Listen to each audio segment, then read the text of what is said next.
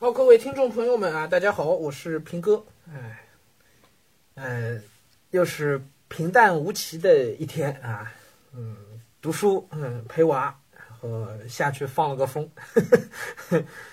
呃，我们现在虽然风控着，但是那个基本上物资供应还是比较呃稳妥的，就是该有的东西都能买得到啊，就所有这些能外卖的东西啊，然后只要人家那个饭店。饭店它反正堂食是不能开了，所以肯德基、麦当劳之类的都没了啊。但是在那个外卖平台上会看到一些呃商家，他们是只做外卖的，那么它应该是可以开的啊。所以我今天还吃了点外卖。哎，这两天这个呃孩子他妈这个厨艺见长啊，我们都吃的很开心。嗯，然后下午呢专门叫了个外卖，说再改善一下伙食。吃了个炸鸡，嗯，我估计又要长两斤肉，哎，确实味道挺好的，嗯，哈，各种都能送得到。现在那个今天的晚饭的菜呢是这个叮当叮咚买菜上买的，啊，都都都还不错吧？反正所以这现在俨然这个风控的日子，我过出了这种，上海话讲叫小乐会啊，小乐会的这种感觉，嗯。挺开心，娃也特别开心，爸妈天天就围围着他身边陪着他读故事啊，然后跟他讲各种好玩的东西啊，然后陪他玩啊，哎，他今天让我那个陪他玩过家家，给我们家那俩娃娃洗头，哎呀，我们俩在这个飘窗上好一顿的闹腾，嗯，玩的好开心，哎，呃，书呢我也没落下读，哎，但是呢，你知道读书这个事儿啊，其实并不是每天都有东西可以分享的。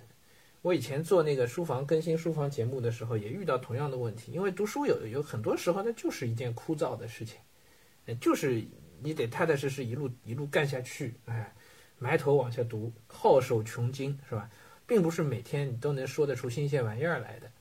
嗯，那一个人读书天天都能说出新鲜玩意儿来，那我敢说他读的一定不是正经书。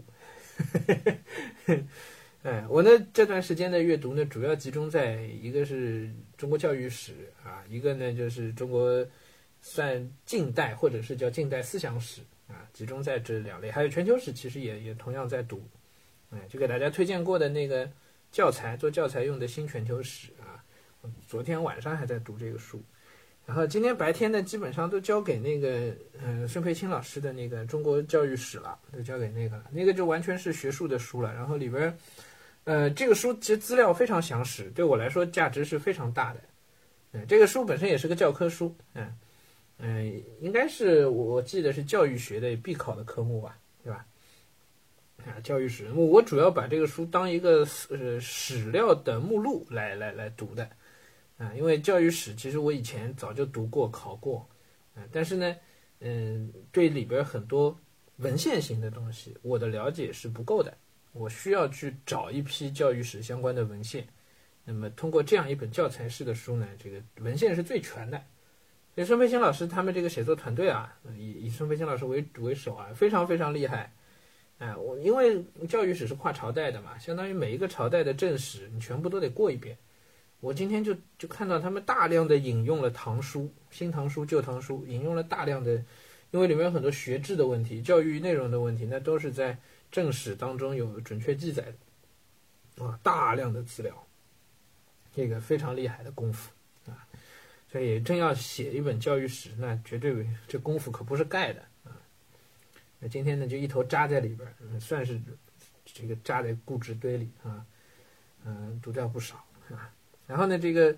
呃，罗志田老师的诠释转移呢，我也继续在读啊。这个诠释转移倒是读的还挺畅快的啊。因为近代知识分子这本身是我很有兴趣的一个领域，嗯，所以很多东西跟我的思考是能够结合起来的，所以读的还比较畅快。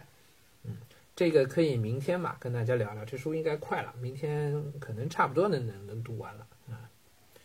好，所以读书其实就这些事儿啊，并没有太多很精彩的东西值得说的，嗯。嗯，我们要能够忍受这种，相对的比较枯燥的工作，对，就要耐心、耐烦。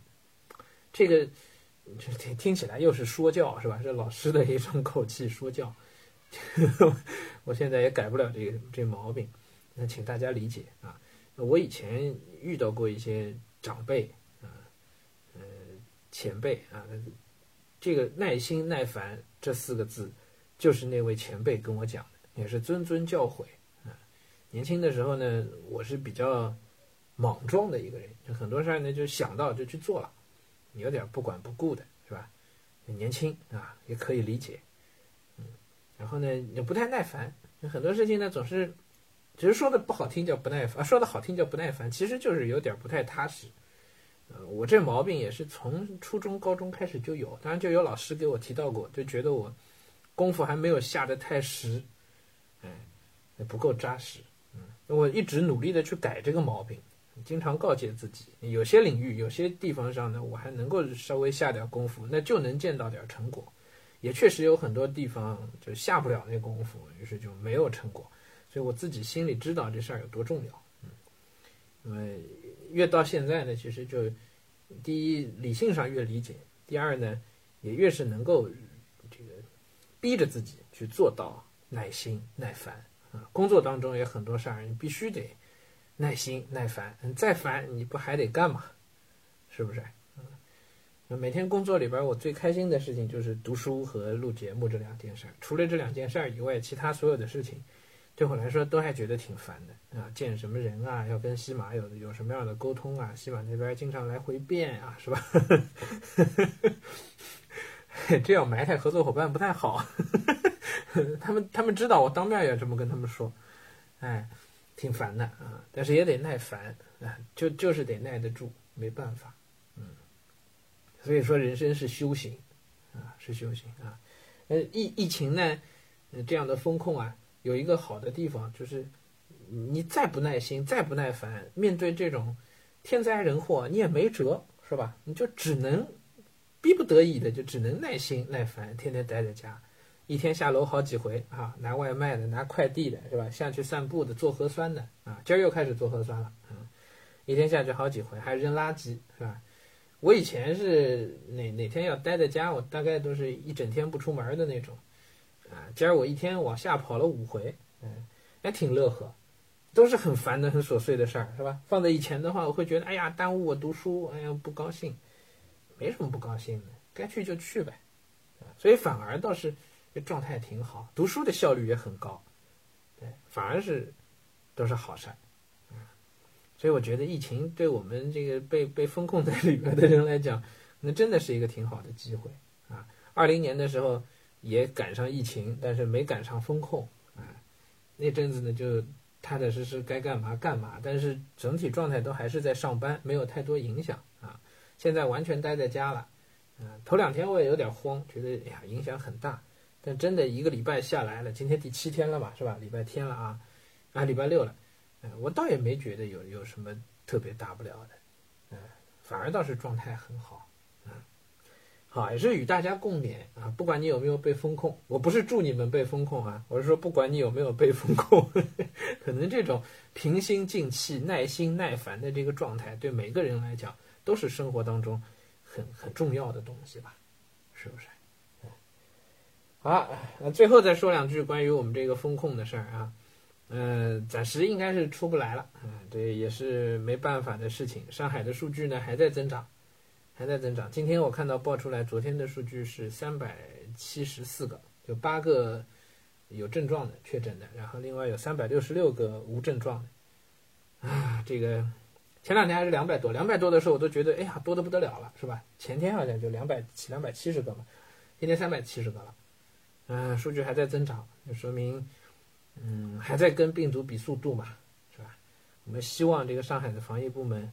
而且我也觉得很相信上海的防疫部门一定可以把这个事态控制在可控的范围之内，但是也需要给他们时间，给他们充分的理解和支持啊！所以我们管好自己不多说啊，希望能够尽快的得到控制啊。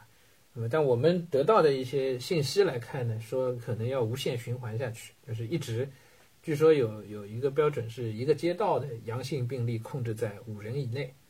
一个街道的阳性病例控制在五人以内，那么这个街道就可以基本上都解除封禁，啊，不然的话呢，就可能得要像我们现在，现在其实就在一个循环当中，四十八小时，呃，封控四十八小时两次核酸，然后等出结果了，然后就解封。解封之后呢，一般是解封半天，解封半天去买东西啊，囤粮，回来再四十八小时。人说四十八小时，其实等到核酸结果出来，基本都要到七十小时左右，对，相当于三天，然后再解封半天，然后再再来，就可能要无限循环下去，一直到这个接诊的这个呃阳性病例减到五人以下。估计，我不知道这是不是谣言，我其实都不是很敢相信，但是。呃，发给我的人其实和这个一线的工作是有关系的，啊，跟我说了这个情况，嗯，我倒是真没多大恐慌，哎，我觉得这状态挺好的，哎，就是就其实心里头琢磨的就是最好能有哪次解封的档口，能让我去趟办公室捞几本书回来，我可能把历史节目的书捞回来，或者把那个少年经济的那个书捞回来，然后，然后这个。带本字典回来啊，带本《史记》回来，我就好录节目了。我之前说《史记》，我我那个带回来了是吧？我带错了，各位。哎呀，我录的那个《史记》是在第三本上，我带回来的是第二本。哎呀，所以还是没法录这个节目。嗯，就指望着能够去趟办公室啊。行了，这个唠里唠叨的，不不啰嗦了啊。嗯，希望一切顺利，希望天遂人愿啊！希望大家岁月静好啊！希望我也能，嗯，多读点书吧。好了，今天就跟大家唠到这儿啊，咱们明天再见。